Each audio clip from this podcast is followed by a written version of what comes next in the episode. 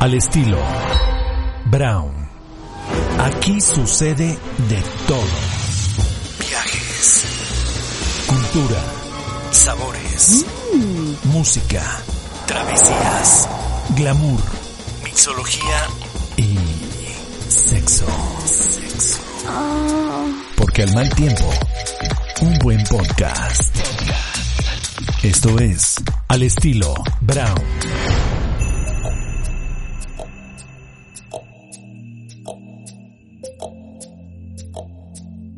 Qué gusto saludarnos en un capítulo más de Al estilo Brown. Y gracias por escucharme, gracias por compartirlo, gracias por pasarlo de voz en voz, porque sabemos que hay un boom de podcast y que es el proyecto que se ha generado ahora en tiempos de pandemia. He escuchado a muchos amigos, amigas, gente conocida, gente no conocida que pues que nos hemos aventado y nos hemos puesto creativos a crear nuestro propio podcast y sí creo que el diálogo y la comunicación de un podcast es de voz en voz. Entonces hoy estoy celebrando y presentando mi capítulo 13, lo cual me emociona muchísimo. La pandemia me ha venido bien y hoy voy a hablar justamente de algo que a mí me interesa muchísimo, me emociona y que tenemos que dedicarle este espacio porque empresarios mexicanos desde hace 20 años han transformado nuestra ciudad de muchas formas. Pero este grupo de empresarios, de tres empresarios mexicanos, justamente se aventaron el brinco, la verdad,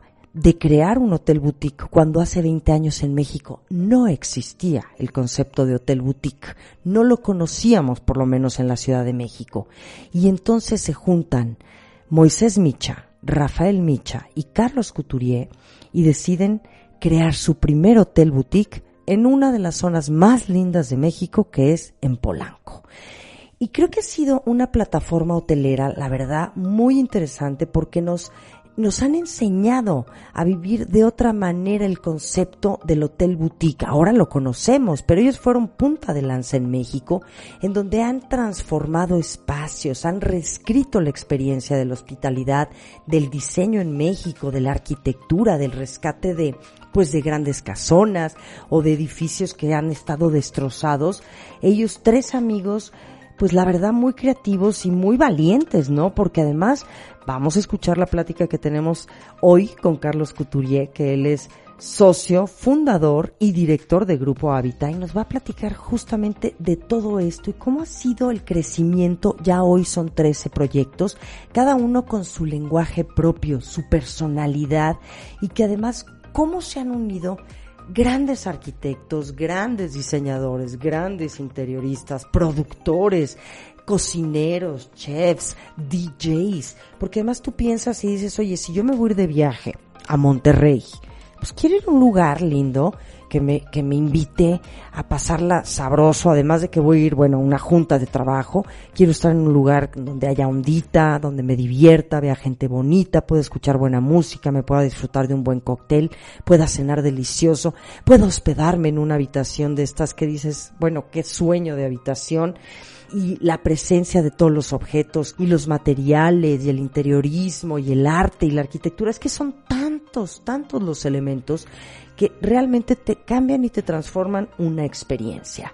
Quiero felicitar muchísimo a Grupo Habitat, están cumpliendo 20 años y porque además, como les digo, son hotspots, son lugares de moda en donde la gente queremos estar ahí, queremos y sabemos que vamos a pasar una estancia muy distinta, muy completa, muy agradable, muy avant-garde, muy de metrópoli, porque además fíjense que México es uno de los países hoy más atractivos para el mundo entero y uno de los temas también fascinantes que les aplaudo muchísimo a mis amigos de Grupo Habita es que no nada más tienen hoteles boutique en México, también tienen hoteles boutique fuera de México, en Chicago, en Nueva York y en otros puntos que se vuelve fascinante. Aquí el compromiso es importante y tiene que ver con la integridad, con hacer país, con generar cultura local. Y el lema de mis amigos de Grupo Habita es el compromiso de construir de una forma integral, de generar cultura local en cada uno de sus proyectos y que sobre todo para el huésped y para cada una de las ciudades donde está su proyecto es mejorar el mundo y la del viajero a través de la hospitalidad.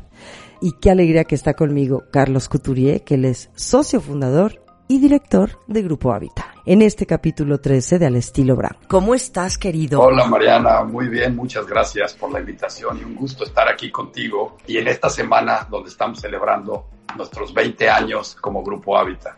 Me encanta, claro, es, es, es el mejor momento, muy oportuno para platicar contigo, porque yo recuerdo cuando ustedes abrieron Hábitat en Polanco hace 20 años, Carlos, y que realmente pues fue como algo único en México que estaba sucediendo. Ustedes tú y tus dos socios, Moisés y Rafa Micha, sí han venido a revolucionar el concepto de hoteles boutique y en aquellos años, me acuerdo, pues fue como todo un tema muy innovador. ¿Qué sucedió? Cuéntame, ¿cómo es que deciden ustedes crear esta plataforma tan importante y de transformación para todo lo que es la hospitalidad en México? La verdad es que fue una sorpresa incluso para nosotros. Nosotros queríamos hacer un, en, aquel entonces, en el año 2000, abrir un, un pequeño oasis en una ciudad que se percibía desde fuera un poco como caótica, contaminada, difícil, con tráfico, y, la, la, imagen de la ciudad eh, no, era, no era muy positiva. Y nosotros viviendo la ciudad veíamos exactamente lo contrario, igual que tú, ¿no?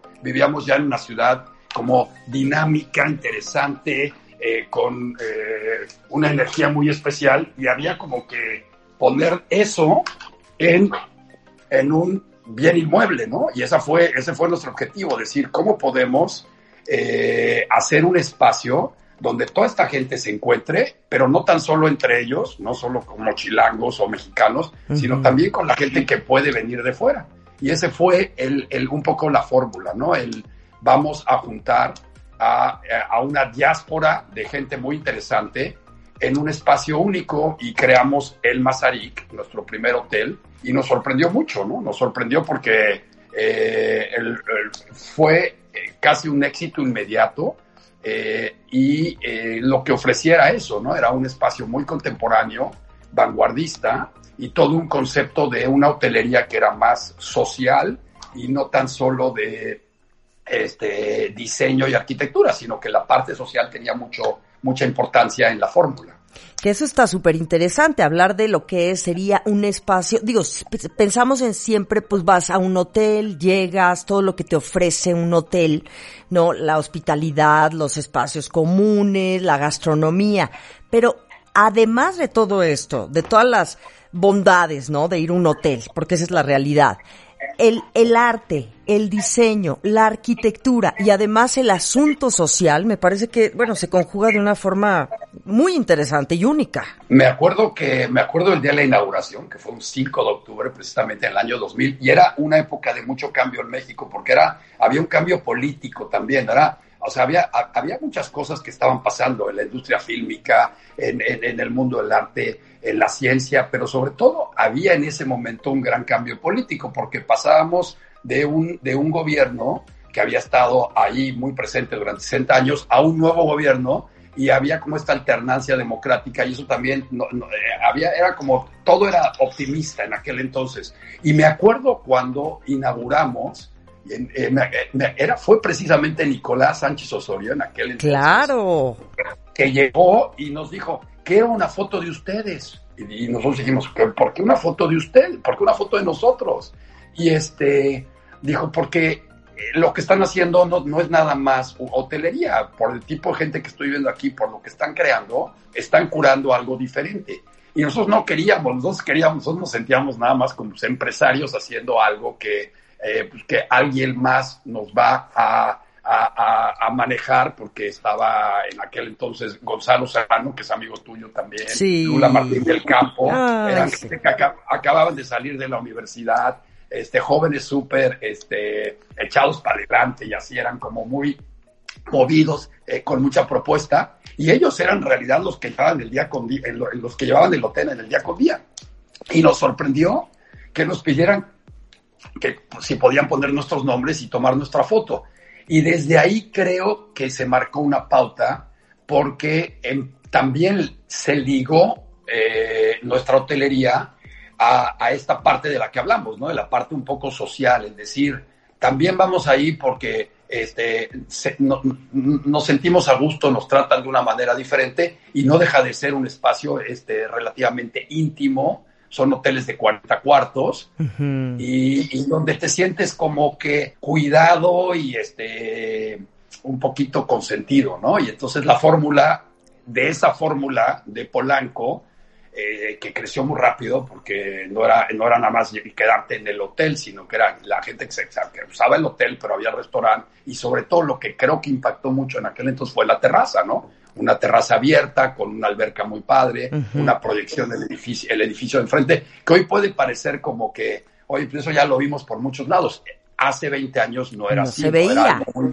era algo muy novedoso que incluso eh, venía gente de fuera de México a ver el concepto porque estaban sorprendidos del éxito que había sido. Había, había cola afuera para subir a la terraza y había muchísimos eventos, ¿no? Entonces, quien pasaba por la Ciudad de México en aquel entonces, pasaba por, ahí porque sabía que era, era, era el lugar de encuentro. O dormían ahí, o iban, o celebraban su cumpleaños, tipo Bono, ¿no? En su momento, este, premiers de películas. Me acuerdo que tuvimos las fiestas de eh, Y tu mamá también, eh, Amores Perros, o sea, era eso, cuando empezaba todo un, como México, a, despegar, ¿no? Con una generación nueva.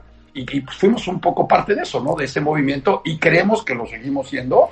Que también, pues digo, no, no, somos irrelevantes al día de hoy, seguimos este, tratando de proponer cosas que, que hablan de México y que pues, enorgullecen este, a, nuestra cultura y, a, a, todos nosotros como comunidad, ¿no? Claro, y fíjate, la visión en ese momento es lo que me parece que fue como, pues como algo muy acertado. Y yo te preguntaría, Carlos Couturier, ¿de dónde? O sea, me imagino por los viajes, por el hospedarte en otros hoteles, empiezas como a tú y tus socios, los Micha, empiezan a traer ideas y dices, esto es lo que necesita la Ciudad de México, una ciudad cosmopolita, una ciudad que tiene que crecer, que tiene que evolucionar, ¿no? Y volverse mucho más sofisticada en muchos sentidos, porque tenemos muchas cosas. Y ustedes fueron, la verdad, punta de lanza en esto, ¿no? En el tema de Hotel Boutique, porque además de todo, no, no entendíamos muy bien lo que era el concepto Hotel Boutique hace 20 años. ¿Estás de acuerdo? Totalmente. Bueno, ten en cuenta que cuando abrimos este hotel, la Condesa no existía como, como, como barrio. Como tal, claro. La Condesa, O sea, existía no, en México no, no, existía el concepto todavía de barrio. Polanco lo tenía de cierta manera con Polanquito y iniciaba, pero bueno, lo que vemos hoy en el Parque Lincoln y el, Polanco peatonal, y eran más bien unas casonas enormes unifamiliares, donde muchas estaban ya hasta incluso eh, deshabitadas porque la gente que dueñas de esas casas se habían ido a vivir a bosques de las lomas o ya empezaba a interlomas y no existía, o sea, más bien la gente buscaba salirse a los suburbios. Entonces, nosotros lo que vimos fue lo que pasaba, y te lo tengo que decir honestamente, un poco como con envidia, el viajar a otras ciudades como pues, a Sao Paulo o eh, a, Nueva York o a, París y decir, ¿por qué aquí, aquí hay el concepto del barrio ya? ¿no? O sea, había como que empezaba este, un movimiento donde eh, sobre todo en Londres, ¿no? Este, el, el, el, tal, tal y tal. En, en, en, Nueva York, bueno, era Soho, ¿no? Estaba, eh, era este movimiento, después se dio el Meatpacking, se dieron otros barrios, pero eh, específicamente en aquel entonces era, eran este, lugares muy precisos que no cualquier ciudad tenía, ¿no? En, en, Nueva York era Soho, en, ah, en París empezaba Le, Le Marais, en, en, Madrid, eh, apenas si había estos pequeños movimientos, es decir, vamos a crear una identidad en el barrio. Y nosotros lo que, lo que vimos es un poco también, porque cuando salías y salías como mexicano y regresabas a México y aterrizabas y decías, híjole, ¿cómo, por qué aquí no somos, por qué, por qué vamos hacia afuera y no, no estamos creando esto en, nuestro propio país? Claro. Para que no tengamos que ir a otro lado, para que al revés nos vengan a ver, somos un destino increíble y pues la gente viene a las playas, pero la Ciudad de México no la tocaban, ¿no? Era como, pues sí, voy, este Acapulco ya había sido un, gran destino, Cancún ya estaba ahí muy presente, o, Cabo San Lucas, Tulum no existía en aquel, ni Playa del Carmen existía en aquel entonces, ¿no? De acuerdo. Eh, Playa del Carmen, Playa del Carmen se inicia un poco en esa época, en el 2001, 2002. Entonces, es, esto que hoy, que lo estás tú, que nos esté oyendo, diga, hoy todo eso pasó en 20 años, sí quiero que sepan que todo esto pasó en 20 años, ¿no? O sea, en, la Ciudad de México en 20 años se transformó en una gran capital creativa, cosmopolita, eh, gastronómica, fílmica, y eso se dio, que hay que decirlo, se dio, Mariana, en nuestra generación, o sea, es algo que sí creamos, o sea, las películas que nosotros veíamos antes de, este, solo con tu pareja o eh, eh, esta que era buenísima también, la de Serrano. Eh, ah, sí, este, Toño Serrano. La de Toño Serrano, que fue buenísima, ¿no? Con Cecilia Suárez, ¿te acuerdas? Sí, sí, claro. Eh, que era también un peliculón, este, y, luego, bueno, se dan, se dan esas, esas producciones que empiezan a viajar fuera y que, y que ponen a, a, México como, ah, mira, ahí están pasando cosas. En el mundo del arte se da también. Y nosotros lo que hacemos es un poco dentro de ese movimiento crear el, el, interés de que nos vengan a visitar con hoteles creativos y que se empiecen a encontrar estos, estas, eh, y que nos descubran como, oye, somos, sí somos, este, muy interesantes como país y como comunidad. Claro. Y también abrimos un nuevo espacio que tampoco era muy claro en México, el de la tolerancia, ¿no? El de aquí todo el mundo, aquí todo el mundo es bienvenido. O sea, no importa cómo pienses, no importa cómo te vistas, este, no, aquí, este, no importa si tienes, este, eh, un presupuesto importante o no, tú aquí, si eres interesante, si eres una persona, este, con una personalidad eh, especial, aquí este es tu espacio, ¿no? Y, entonces de ahí nos seguimos. De, me encanta. y de, ahí no sé, no, pero dime qué te encanta. no, o sea, me encanta esto que estás diciendo. Crearon también un concepto de México tolerante, ¿sabes? Inclusivo, que eso es muy importante, porque ustedes nos han transformado a través de su plataforma de Grupo Hábitat han habido de entrada la preservación del patrimonio, ¿no? O sea, el, promover el arte, la cultura, la gastronomía, el entrar a un espacio en donde todo te influye. El muro, la madera, la silla en la que te sientas, ¿sí? O sea, si tú te encuentras con un personaje súper interesante al lado, eso está en Grupo Hábitat. Entonces es realmente un tema muy inclusivo que, que han transformado mentes también y que han transformado esta ciudad porque sabemos que, bueno, pues ha habido muchísima, pues sigue habiendo, ¿no? Todos estos temas de discriminatorios y, y, y, y ustedes han sido también una punta de lanza en este sentido. Todo mundo es bienvenido. No importa quién seas, ni cómo vivas, ni que te guste o no te guste, tú eres bienvenido. Sí, nosotros creo que desde el primer día decidimos que no nos gustaban las etiquetas, ¿no? Y es algo que se venía dando antes de nosotros de una manera también, este, digo, porque me encanta poder platicar de esto contigo porque lo vivimos eh, conjuntamente, pero por ejemplo, eh, ¿te acuerdas cuando pues ibas a, la cucaracha o ibas a la eh, como te acuerdas, y luego abren Histeria en Mazarik, que era como todos los vecinos del, sobre, sobre, sobre Mazarik y todos los vecinos de Polanco, ¿por qué un lugar así? Y fue el, como de los primeros lugares donde la gente se sentía este, en libertad en México, ¿no? la juventud de aquel entonces que éramos nosotros, te sentías como que podías pensar diferente o ser diferente o podías este, vestirte diferente y que, y que la gente no te estaba juzgando, ¿no? Entonces, creo que eso fue importante cuando nosotros abrimos, porque ya se había iniciado un poco eh, eh, un movimiento de decir, este, somos modernos, ¿no? Ya no somos un país, no somos los de antes, o sea, así como hoy, por ejemplo, a mí me da mucho gusto porque cuando hablo con mis hijos y les digo, ¿considerarían vivir fuera de México? Me dicen, ¿de qué estás hablando, papá? Para Vivimos en el mejor país del mundo, es el más interesante todo mundo quiere venir aquí, o sea, es al revés. Si, mis amigos de Francia, mis amigos de Canadá, mis amigos de, España quieren venirse a vivir a México, ¿por qué yo me iría a otro lado? Quiero que sepa la gente que hace 20 años no era así. No. Mucha gente joven y de nuestra generación, su sueño era irse a vivir fuera, ¿no? Y hacer carrera fuera y sentían que, el, que, afuera había más posibilidades que mismo eh, en, nuestro, en su mismo país.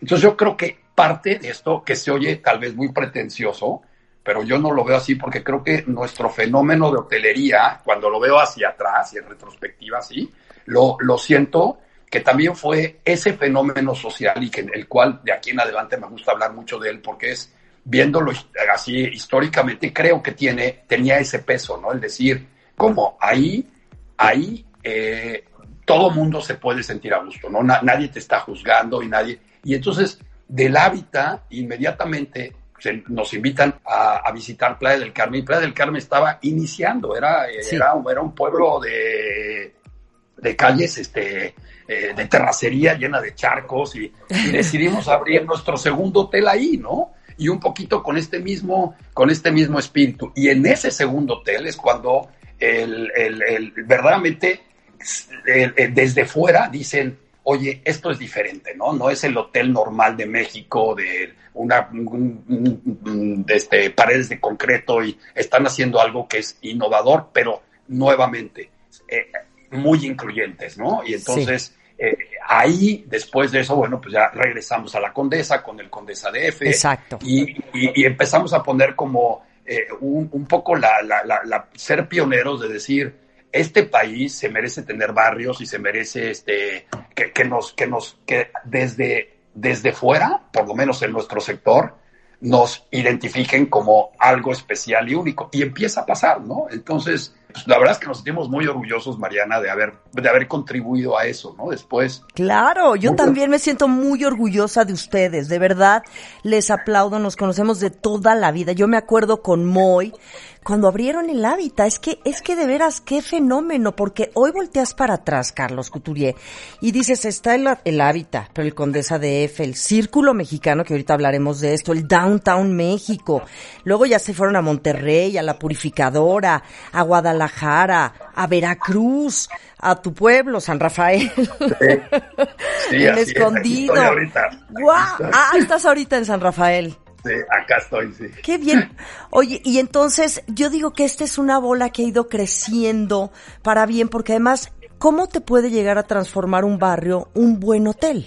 O sea, a nivel hospitalidad, a nivel atracción, no nada más el hecho de hospedarte, sino el hecho de sentir que estás en otro México, en otro barrio, que tiene como más savoir-faire, que, que es más interesante, que conoces de un arquitecto, que estás en un, en una casona, ¿me entiendes? Restaurada del siglo XVI.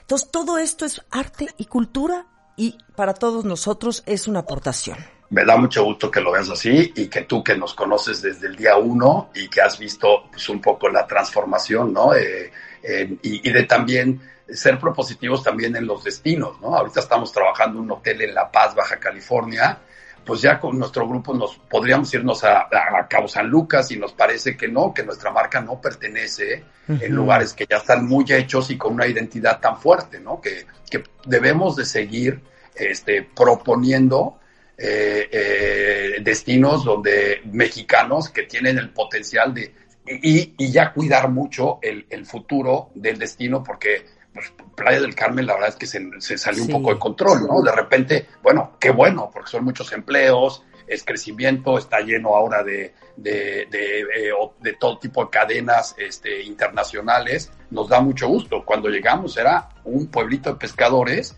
hoy no, no sé si se siga percibiendo eso, pero bueno, el desarrollo es, importante también. Nosotros ahora, por ejemplo, en La Paz, que somos, vamos a ser, creo yo, el primer hotel de este tipo, eh, en un destino increíble mexicano, con un potencial enorme, pues eh, que también queremos cuidar a través de nuestro proyecto, es decir, oigan, eh, y, estar en comunidades que, que, que, generas empleo, exacto, que está, sí, claro, conciencia, responsabilidad social tú hablabas hace un rato de, la, de, la, conservación, de la preservación, para nosotros es muy importante, ¿no? Estamos, las, las, inversiones que hacemos o, con eh, eh, nuestros socios eh, que tenemos también, que nos invitan a hacer proyectos, tratamos de hacer,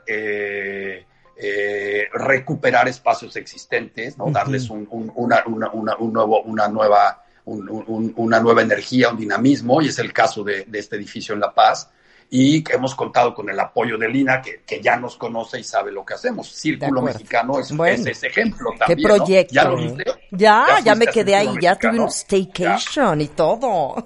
Me da mucho gusto, María. Oye, bueno, hablando de Círculo Mexicano, cuéntanos de este proyecto, porque además están ubicados en República de Guatemala, ¿cierto? ¿Cierto? Guatemala 20, sí, justo Guatemala atrás de la catedral. Ajá. Estamos como que en una calle tranquilita, peatonal, eh, al, entre el Templo Mayor, o sea, para mí, cuando, ¿qué es lo más importante, cinco lo mexicano? Lo, primero, su ubicación.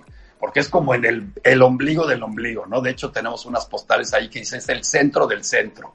Y en realidad es que sí, la ubicación, cuando nos invitaron de, del, del, del, arzobispado a, a, ver la propiedad y nos dieron la confianza de transformarla, porque este era, era el, el, lugar de residencia de, de, los obispos y arzobispos cuando venían a México, ¿no? Entonces querían hacer algo diferente con el edificio. Es una calle peatonal atrás de Catedral con vista al Zócalo, al lado del Templo Mayor y casi frente a Palacio Nacional, ¿no? Y rodeado de museos a media cuadra. Entonces era como que era, era imposible no hacer algo con, el, con esa ubicación y luego el edificio que lo transformamos con, tomamos una decisión este, al primer día. Uh -huh. este, este, este, la ubicación es 100% mexicana y habla de nuestra historia y de estos 500 años y pico de, de, de, que existimos como país, ¿no? Y lo que venía de antes, porque el Templo Mayor está al lado, ¿qué tenemos que hacer? Algo que sea mexicano al 100%, ¿no? Ya lo veníamos haciendo con eh, el, el, hotel que hicimos en Oaxaca con Alberto Calach, ya habíamos tomado también un poquito esa dirección de aquí todo es hecho por manos mexicanas, artesanos, arquitectos, y se concibe por mexicanos. Y repetimos la fórmula en Círculo Mexicano, invitamos a, a, Jorge Ambrosio y a Gabriela Echegaray, que son uh -huh. unos arquitectos jóvenes, talentosísimos. Sí, sí, sí. A ellos les encargamos la arquitectura y los unimos con eh, la familia Sacal, que ya habíamos hecho con ellos downtown, para la parte también comercial y hacer un destino dentro del destino que es el centro histórico, que necesita un poco eso, ¿no? De necesita, necesita estos proyectos donde todavía llega la gente y son como pequeños oasis dentro del caos, ¿no? O sea, yo así es como lo veo. Entonces dices, ok, soy chilango o vivo en Santa Fe, pero me doy el lujo de irme a pasar el sábado o el domingo, casi como, un, el, como tu experiencia, ¿no? Del staycation. Es decir, tenemos gente que se va a dormir ahí de sábado a domingo o de viernes a sábado, que son gente que vive en la Ciudad de México, pero sobre todo tenemos mucha gente que llega en bicicleta y que decide como que pasear en su ciudad y irse a vivir esta experiencia, ¿no? Entonces, sí, y es otro México de dentro de tu México, porque es que somos ¿Sí? muchos Méxicos. Entonces, cuando tú te sales de tu de tu barrio, de tu colonia y dices, "Quiero conocer otro México", es que es ideal este plan, como es Staycation. Este, así, sí, es, sí. así es, es, este es eso. Entonces dices, ok, bueno, por ejemplo, en el caso de, de Círculo Mexicano, está ahí Gaby Cámara con un concepto increíble. Yo lo este, sé, ayer hablé eh, con ella. Sí. Increíble el concepto que trae, porque no es no, también ella que es una chava increíblemente creativa, innovadora, dijo, no, como yo no voy a llevar el contramar al centro, yo voy a, a llevar un nuevo proyecto, una nueva propuesta y es la que tiene, que, que, me gustaría que te hable ella de, de su propuesta, pues no, es, no está en mí decírtelo, pero es, es como, este, tiene un, un, una tienda que se llama Itacate del Mar y luego va, o sea, es como el contramar de el, el, el, el 2020, ¿no? O sea, 20 años después, bueno, ella lleva más tiempo, creo que ya cumplió más de 20 sí, años. Sí, cumplió 22. Pero cumplió 22, uh -huh. entonces como después de 22 años llegar a, a, a, otro destino en el centro y así fuimos sumando, ¿no? Así, así lo hicimos en, en la parte de, de, las tiendas y nosotros todo lo que sumamos era, son muebles de la metropolitana, uh -huh, que, son, este, que, es una maravilla. Grandes, que tienen una fábrica increíble en la colonia este, Doctores y que también son muy propositivos y que nos hicieron unos muebles increíbles, como decimos. Y el concepto de la habitación es un concepto, este, pues, un poco monacal, porque pues, queríamos también recuperar lo que el edificio tenía ya como de, de historia. Y por el otro lado algo que se, se, sintiera minimalista puro y que gracias a Dios lo hicimos así porque en, la, en, la, en la, el momento que estamos viviendo y a futuro pues la gente va a ser muy este eh, meticulosa con a dónde se queda y que no haya que no haya este estos recovecos donde se puede esconder lo que sea, ¿no? Virus, bacterias y demás. Y el, el hotel les parece, está, es como muy aséptico, ¿no? O sea, tú que ya lo, que ya lo sí, viste sí. ahí, pues es como, ¿no? Y sin yo alfombras, qued... sin cortinas. Sin... Exacto. E, En este concepto súper minimal, tan acogedor, porque hay que decirlo, lo, lo, no está peleado una cosa con la otra, sino todo lo contrario, con, en este escenario tan fantástico que es Templo Mayor, la catedral, del lado izquierdo, del lado derecho ves eh, no, eh, la torre latinoamericana y con todo este este, esta onda que tiene el centro de México es que de veras es una verdadera maravilla. A mí me encanta hablar contigo, los felicito muchísimo. Me gustaría, o sea, solo sí comentarte el Círculo Mexicano para acabar, para cerrar, eh, eh, aparte de, sumar esta gastronomía que es la de Gaby y las tiendas, nosotros decidimos también en la terraza, que es algo muy nuestro, también eh, agregar la parte como de wellness, ¿no? del bienestar. Tenemos nuestro sauna, tenemos nuestro gimnasio y, hicimos todo un, un, destino dentro del centro, ¿no? Y es, esa es la propuesta de Círculo Mexicano. Algo se llama Círculo Mexicano precisamente porque queremos que sea donde se encuentren los mexicanos orgullosos de sí mismos después de todo lo que hemos lo pasado históricamente y decir, somos unos chingones. Claro. Y, aquí nos encontramos, ¿no? O sea, aquí venimos y volver a ser un lugar en un, en, en, el, en donde inicia casi nuestra historia como país y, y, este, y decir, aquí estamos otra vez y queremos que este, eh, vengan, lo usen, pero sobre todo que sean parte de ello, ¿no? De este otro movimiento que es 100% nacional y mexicano. Oye, Carlos, yo creo que es muy importante en esta celebración de los 20 años de Grupo Hábitat hablar también de las de la crisis que estamos viviendo hoy, de cómo la industria hotelera, gastronómica, hospitalaria, bueno, pues ha venido en picada desgraciadamente por por esta pandemia tan terrible en el mundo entero y ustedes que son pues grandes hoteleros de este país y que son reconocidos en todo el mundo.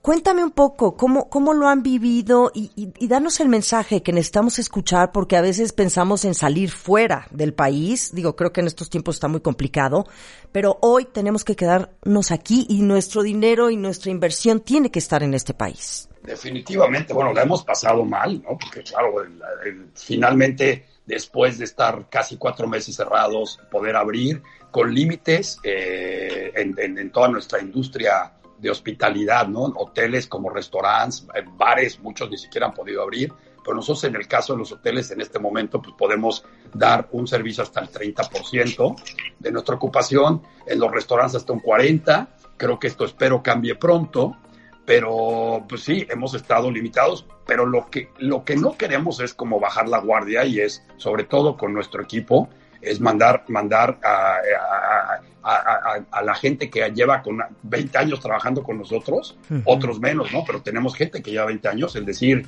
bueno, pues aquí es, es un momento de resistencia, ¿no? Y en ese, en ese como estar en pie de guerra, decir cada mañana y qué va a pasar y eh, eh, mandar un mensaje a tu auditorio de, eh, pues, que es importante que estén conscientes que el que salgamos adelante todos nosotros, que es una gran industria en México, importantísima y sobre todo que genera muchísimo empleo, el que estemos conscientes que eh, el apoyarla, el apoyarla pues, en estas vacaciones navideñas o en este en Todos Santos y demás, o sea, el, el, salir y tomar tu coche para ir a carretera o vuelos vuelos que son rápidos, ¿no? Para ir a nuestras costas, el volver a llenar nuestra, nuestros hoteles, toda esta infraestructura, que está ahí, ¿no? En Cancún, en, y cuando hablo de nuestros hoteles, te repito, no hablo nada más, yo ahí ya estoy hablando como mexicano y como hotelero, ¿no? El, de todos, ¿no? Lo que hay en Puerto Vallarta, lo que hay en, en, Cabo San Lucas, toda, en Acapulco, es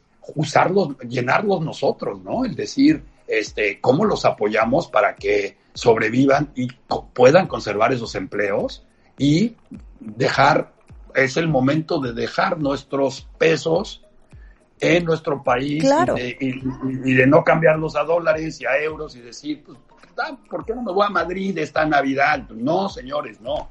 Nos quedamos en México y aquí, dentro de las normas que hay y de lo que nos permita el protocolo sanitario vivir, pues vivirlo de esa manera, ¿no? Y decir, usemos nuestra infraestructura eh, eh, eh, de hospitalidad de, turística, que es y muy importante para este país y para el futuro de este país. De acuerdo, es qué bueno que lo dices, es muy importante esto que estamos hablando, Carlos Couturier.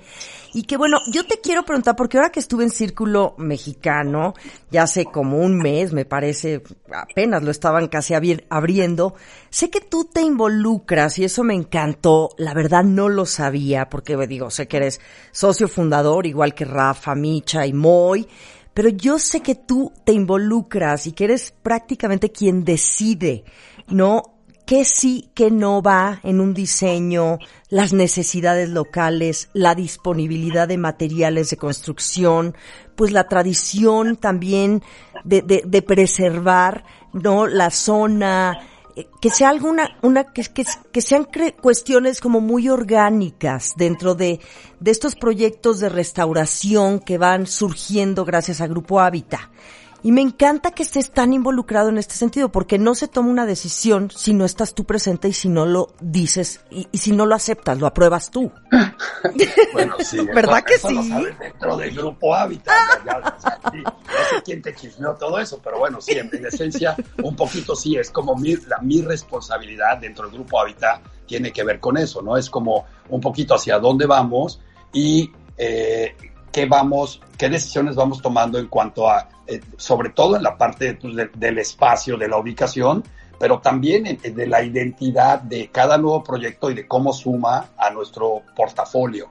Y en el caso de Círculo Mexicano, que es nuestra última apertura y que la anterior se dio en Oaxaca con el Hotel Escondido, sí. que fue una participación con Alberto Calach, digo, aunque yo opino, la verdad es que lo más importante de esto siempre es eh, tener un equipo con el cual puedas dialogar. Eh, en el caso del Hotel Escondido Oaxaca, el diálogo con, con Alberto Calach y con todo el equipo que participó también con las interioristas de década, con eh, Lucía Corredor, mm. eh, esposa de Moscosodi, y toda la gastronomía lo mismo, ¿no? Decidimos en Oaxaca no hacer un, un restaurante más mexicano, sino más bien llevar un restaurante italiano. Mm. Entonces nos asociamos con La Lanterna, que nos encanta, pues un, es un concepto eh, de, de, de, comida italiana en México de hace muchos años, lo llevamos a Oaxaca, y entonces eh, se da un diálogo, ¿no? Entonces yo un poco soy dentro del Grupo Hábitat el que inicia ese diálogo, ¿no? Con todos uh -huh. ellos, pero al final es dejarlos a ellos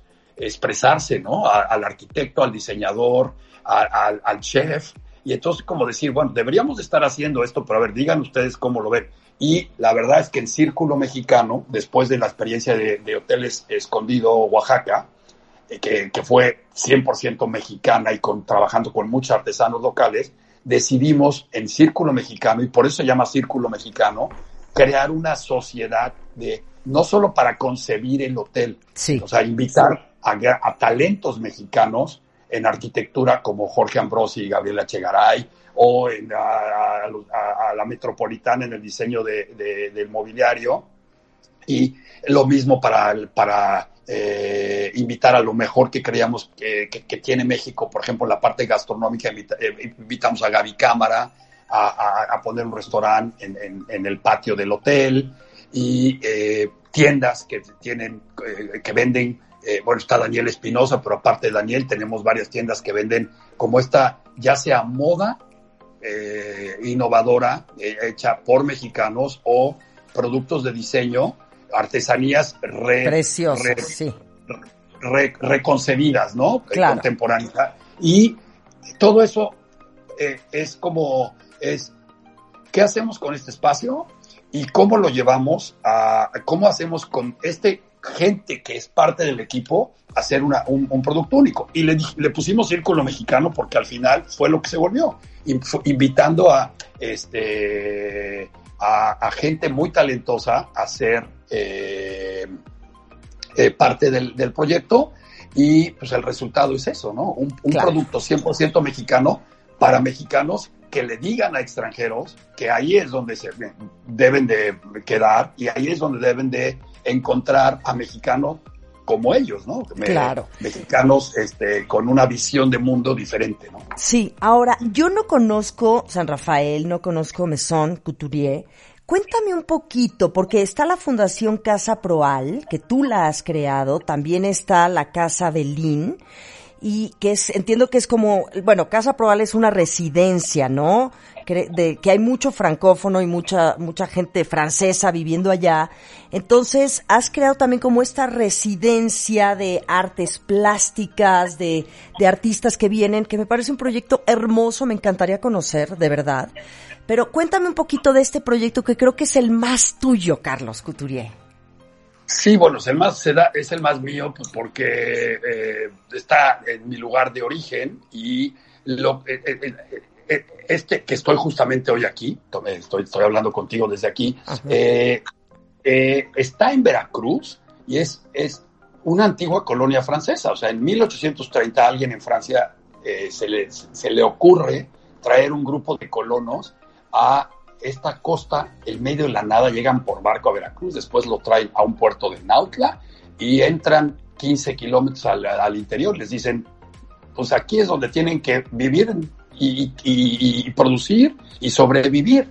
Entonces fue muy complicado esa, esa primera migración, le costó trabajo y luego eh, para, para en alrededor de 1880, 1890, ya en el porfiriato, eh, Porfirio Díaz, que adoraba la cultura francesa, extiende la invitación para que vengan más franceses y se crea como que este, este, esta, esta como paraíso franco-mexicano en el trópico eh, de Veracruz, al lado de un río, con todos sus mosquitos, eh, con todo y su, con todo lo que trae el trópico, pero es, es casi como vivir una novela de García Márquez, ¿me entiendes? Es como a la orilla del río, y entonces hay estas casonas antiguas construidas por franceses y ya yo soy tercera generación.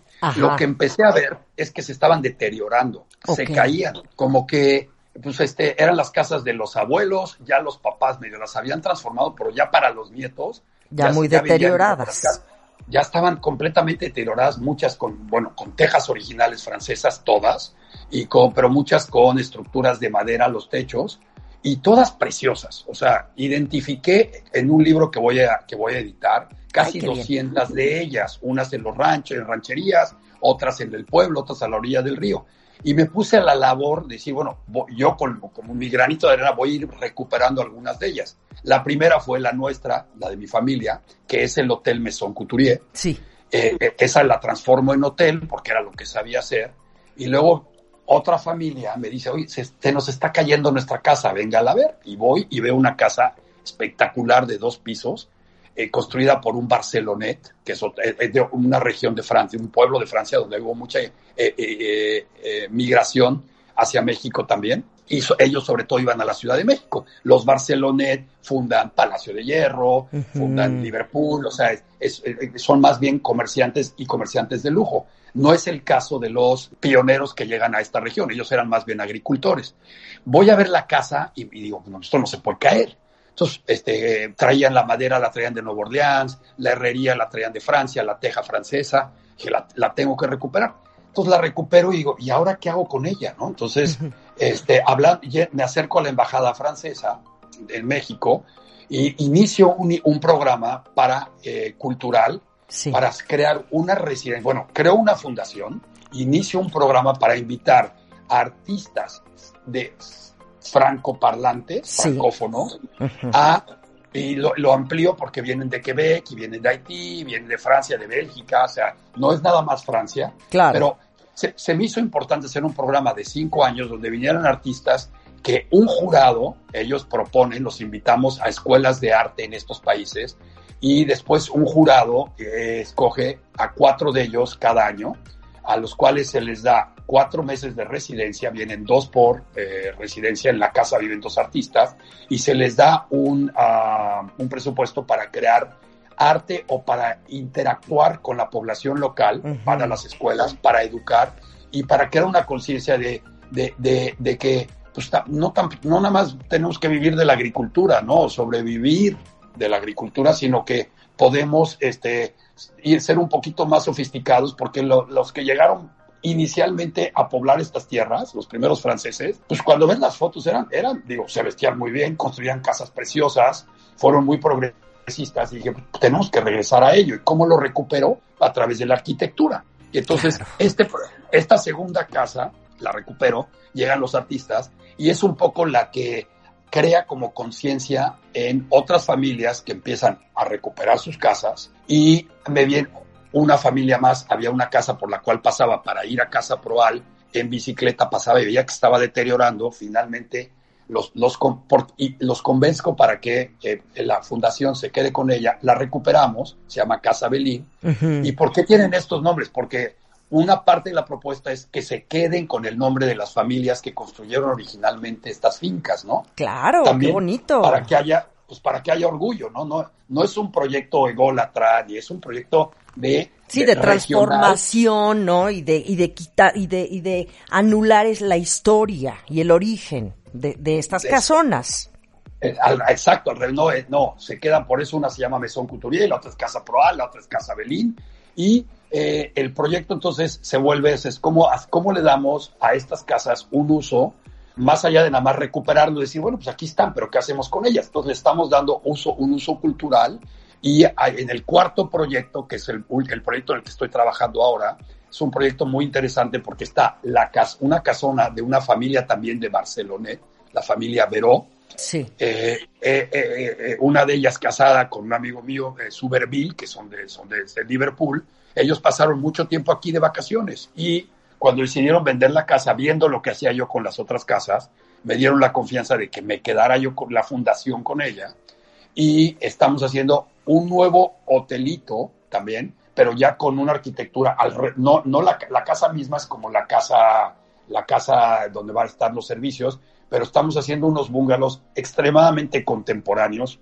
Alguien llegó y dijo, oye, esto, esto parece Escandinavia. Entonces, con un, con un unos, una pareja de arquitectos de Monterrey, con César Guerrero y con su esposa, lo que, que, lo que quiero hacer es también llevarlo más allá, ¿no? Y decir, bueno, sí, nos recuperamos historia, pero y, patrimonio, pero también queremos ser propositivos, ¿no? Entonces es un, poco la alberca, la alberca se la encargamos a un artista de Brooklyn, a Sarah Crowner, nos hizo una alberca increíble y ya, ya te invitaré a que lo a, que lo vengas a ver y qué queremos recuperar, pues el estilo de vida de eh, de, los, de nuestros ancestros, ¿no? Va a haber va a haber un gallinero, va a haber una fabriquita de quesos y cremas, y el, el, huésped va a poder ir a recoger sus naranjas si quiere jugo de naranjas, el, el plantío que tenemos ahí de naranjas. Es un poco como, como la vida de rancho a la francesa, ¿no? Con un poco cierta sofisticación para que la gente diga, pues, este, si me van a cobrar, pues también que me consientan, ¿no? Oye, y hablando de francesa, me encanta porque, bueno, pues tú eres franco-mexicano y te acaban de dar el nombramiento, te dieron la insignia de caballero de la Orden de la Legión de Honor otorgada por Francia, Carlos Couturier. ¡Qué bien! Sí, la verdad es que estoy muy orgulloso porque me sorprendí hasta yo. O sea, cuando le, decía amigos, oye, me dieron y me decían, pero ¿y cuál es tu mérito? ¿no? Yo decía, pues sí, yo también me lo cuestiono, ¿no? Pero el, el, como que lo, me sorprendí, la verdad, porque este, eh, es, es, un, es pues, el, el, reconocimiento más importante que da el gobierno de francés a sus ciudadanos o a extranjeros también, porque no es solo para franceses. Sí. Y me lo, me lo anunciaron, lo, lo, anuncian dos veces al año, el primero de enero y el 14 de julio, el día de la toma de la Bastilla, sale la lista. Y yo estaba en Venecia hace dos años, cuando me habló la embajadora y me dice, oye, este, saliste en la lista y estás, este, tengo que ver cuándo te damos la, de, la condecoración. Y la verdad es que me sorprendí mucho, ¿no? Y yo creo que mucho de esto tuvo que ver precisamente con este proyecto, claro. eh, porque han venido bastantes franceses eh, a verlo, han venido pues, galeristas extranjeros que, que, que, interesados en lo que estamos haciendo aquí.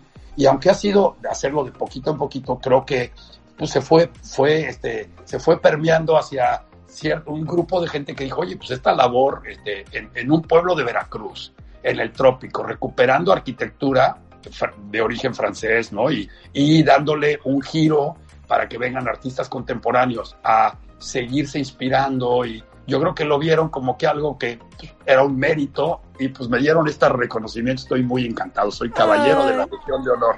¡Qué padre! ¡Bravo, caray!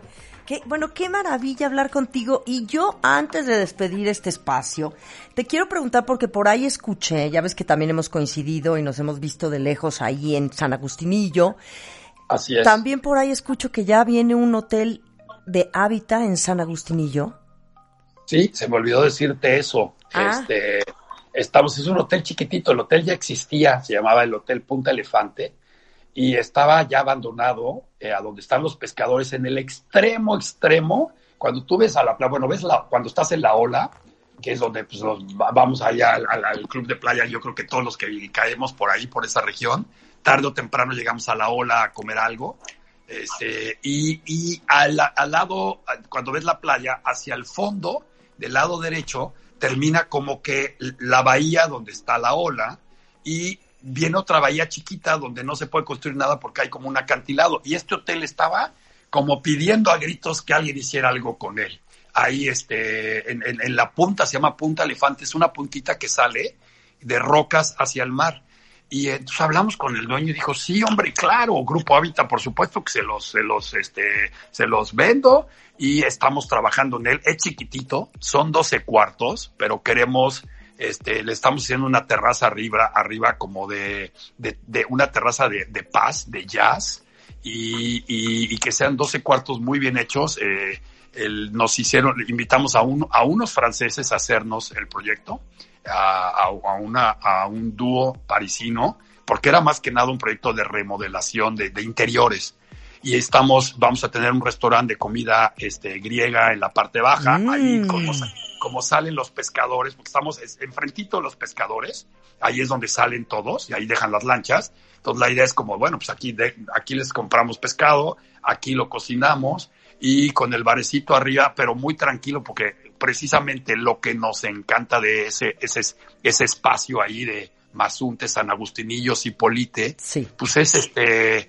esta energía como entre ecológica, yoga, meditación y paz, ¿no? Y sí, pues lo agradeces en un país como el nuestro ir a un destino así, ¿no? Entonces no lo queremos alterar para nada. Para nada, y que, y que no sea una transformación tan, tan, pues tan tan triste como ha sucedido, por ejemplo, con Playa del Carmen, ¿no? Que tú ves Playa del Carmen hoy y dices, híjole, qué desgracia que le pasó a Playa del Carmen y empezó siendo pues un lugar muy lindo, muy discreto, ¿no? Relativamente hablando y pues hoy ya es una una cosa que ha cambiado muchísimo y ese es el temor, ¿no? De cuando llegas a ciertas playas, ciertos lugares que son un poquito pues pues como muy todavía muy vírgenes, por así decirlo, pues que también viene la transformación. Ahora, yo entiendo que la evolución y la, las cosas van cambiando, pero cuidar, ¿no? Como este entorno, pues que, qué es lo que le da este sabor tan lindo y esta cosa tan especial a estos destinos.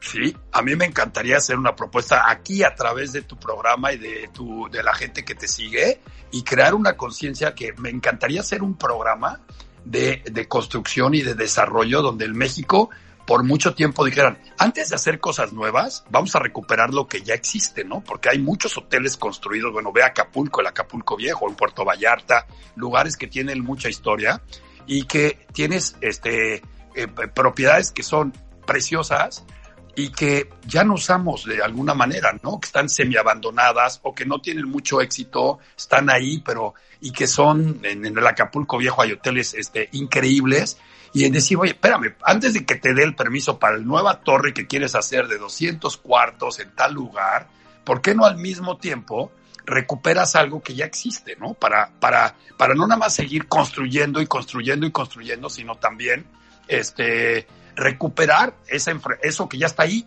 y que, y que tiene mucho encanto, ¿no? Y entonces, pues, este, ¿por qué seguir ampliando Playa Mar si hacia el otro lado tenemos un Acapulco precioso y que del cual como nos olvidamos de cierta manera, ¿no? Y cuando vas a Puerto Vallarta pasa un poco lo mismo y pues le va a pasar a, a, a Cancún, a Playa del Carmen, yo creo que ya de haber casos así, donde ya llegas a hotelitos que dices, bueno, pues sí son de hace 20 años, ¿no? Y ya no tiene relevancia, pues volvérsela a dar, ¿no? De el acuerdo. proyecto de San Agustinillo es justo eso, era un hotel viejito y dijimos, bueno, de un hotel que está aquí, vamos a hacer algo que, que ponga, que, que se vuelva una referencia para San Agustinillo, que no es que la necesite porque el lugar es precioso, de acuerdo. pero sí vamos a hacer, vamos a subir un poquito el estándar, pero uh -huh. conservando la esencia del lugar, ¿no? O sea, no haciendo una torre o haciendo o creando un hotelote, sino manteniendo un hotel existente, dándole refrescarlo y dan, haciéndolo lujoso y pero pero pues, re, re, respetando la identidad del destino, ¿no? Es un poco nuestra nuestra filosofía futuro. Qué bien, Carlos Couturier. Muchísimas gracias por esta plática tan deliciosa. Bueno, estoy muy contagiada de, de, todo lo que está sucediendo con Grupo Hábitat. Felicidades por estos 20 años de transformar nuestra ciudad y otras ciudades. Sé que también tienen hotel en Chicago, tuvieron en Nueva York. Y, y bueno, yo creo que merecería la pena también, antes de terminar, que nos cuentes cómo ha sido el poner una semilla en el país vecino, en Estados Unidos. ¿Cómo les ha ido a ustedes como hoteleros, como empresarios? Mira, fue una gran experiencia. La primera fue en Nueva York. Llegamos, con, hicimos el primer hotel mexicano fuera de México, ¿no? Como cadena en Estados Unidos y en la ciudad más dinámica de Estados Unidos, eh, en Nueva York. El hotel americano fue una super experiencia con un arquitecto mexicano también y aprendimos muchísimo. Pero lo primero, lo primero que aprendimos era eh, a, mí que me toca como que desarrollar el concepto y me fui a vivir a Nueva York y luego estuve en Chicago, es el, el, el cómo las, las mentalidades son completamente diferentes y te tienes que adaptar. El, eh, para, para, por ejemplo, para todo el equipo, lo más importante era como eh, que todo viniera como este lo que ellos llaman off the shelf o lo que puedo pedir en internet, ¿no? Es como si, si eh, yo no puedo, en Estados Unidos no, no, no están interesados en hacer un, un, hotel donde el concepto sea custom made. Como México, ¿no? Lo que, como lo que puedes hacer en, en, y bueno, para el custom made, para el que no habla este, el, eh, inglés, es como eh, a, la medida, ¿no? O sea, decir, quiero esta silla así para mi hotel, para mi cuarto y que nadie tenga, ¿no? Eso allá es casi imposible es como, o sea, se te quedan viendo, se pelan los ojos, como de qué estás hablando. O sea, tenemos que poderlo encontrar en Internet o en China o en Brasil, o, pero tiene que venir de alguien que eh, hagamos clic y que Amazon me lo traiga, ¿no? ¿Qué Entonces, cosa? ese fue el primer, ese fue el primer. El primer reto. Como shock este, cultural, ¿no? El primer reto. Y dije, oye, pues, está padrísimo, ¿no? Bueno, está bien. Y bueno, pues lo hicimos así. Todo se tenía que pedir. Y el resultado fue increíble el hotel de Chicago de Robbie, que es, nuestro hotel más grande. Es un hotel eh, también una recuperación. Y me acuerdo que viviendo en, viviendo en Nueva York me habían insistido en, ir a Chicago en pleno invierno y me dijeron, vende en febrero. Yo dije, me voy a esperar un poquito. Ya llegué en marzo, un, helando, helando, y me enseña nuestro socio ahí local que dijo, oye, queremos un hotel de Grupo Hábitat en esta ciudad y te vamos a enseñar cinco propiedades, ¿no? Ellos desarrollan hoteles en Chicago.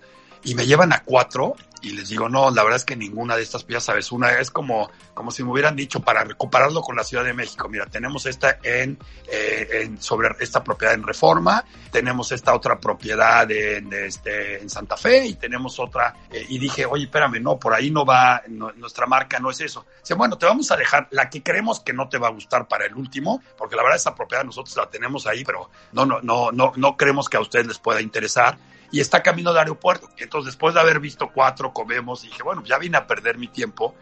Nos paramos en, esta, en, esta, en este edificio de 1929, bueno, una joya, una cosa espectacular, en una intersección de cinco calles, en todo, en, en esquinas de cuenta el Condesa DF, pero con 20 pisos. Sí y todo de piedra y todo, empiezo a entrar y todo original, no lo habían tocado, le dije, oye, ¿cómo? Esto es lo que nosotros queremos, y, oye, pero el barrio, le dije, no, no te preocupes, esto es lo que nos gusta a nosotros, nosotros hacemos barrio. Y bueno, así se hizo y ha sido un exitazo, está en Wicker Park. Ajá. Y los invito, tiene al ladito, tiene el L-Train, o sea, el que viene de la, del aeropuerto Hare, ahí para, al ladito del hotel, y de ahí te sigues dos, dos estaciones más y estás en el centro de Chicago o sea, es como pues, un poquito como si eh, mm, pues estuviéramos en la Juárez, en la colonia Juárez de, Chicago, ¿me entiendes? Haciendo, tratando de hacer barrio.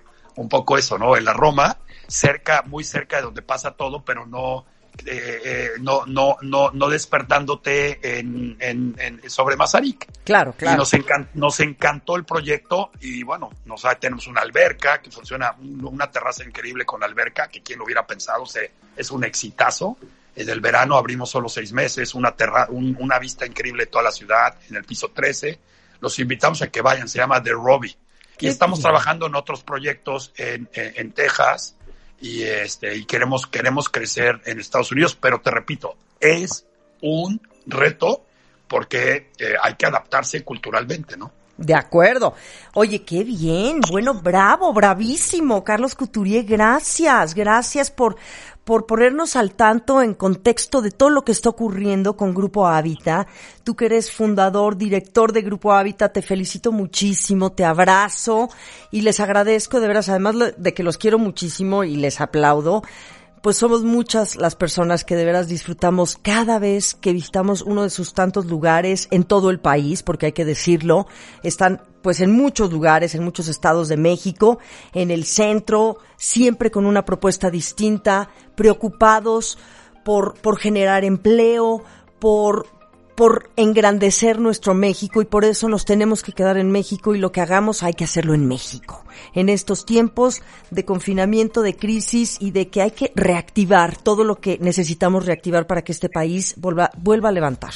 Así es, Mariana. Te agradezco todas tus preguntas. Eres una gran gran entrevistadora y locutora porque parece que estoy platicando con un café en mi casa, a pesar de que no te veo nunca porque siempre está chambeando. Sí. Pero es un gusto, es un gusto tener una conversación contigo de esto porque eres extremadamente entusiasta y haces que se sienta uno muy cómodo en una entrevista y que parece que estamos este, disfrutando como hace 20 años en un mezcal en una terraza de uno de nuestros hoteles. ¿eh? Entonces es un placer platicar contigo. ¿eh? Gracias, te mando muchos besos y ya tendremos tiempo, oportunidad, ojalá muy pronto de vernos y tomarnos un mezcalito juntos, Carlos Couturier. Ojalá en San Agustinillo en fin de año. Perfecto. Si andas por allá, me dices y los invito a comer un día. ¿eh? Órale, te mando muchos okay. besos. Igualmente, que estés muy bien. Gracias, luego, querido. Bye, bye. Al estilo Brown.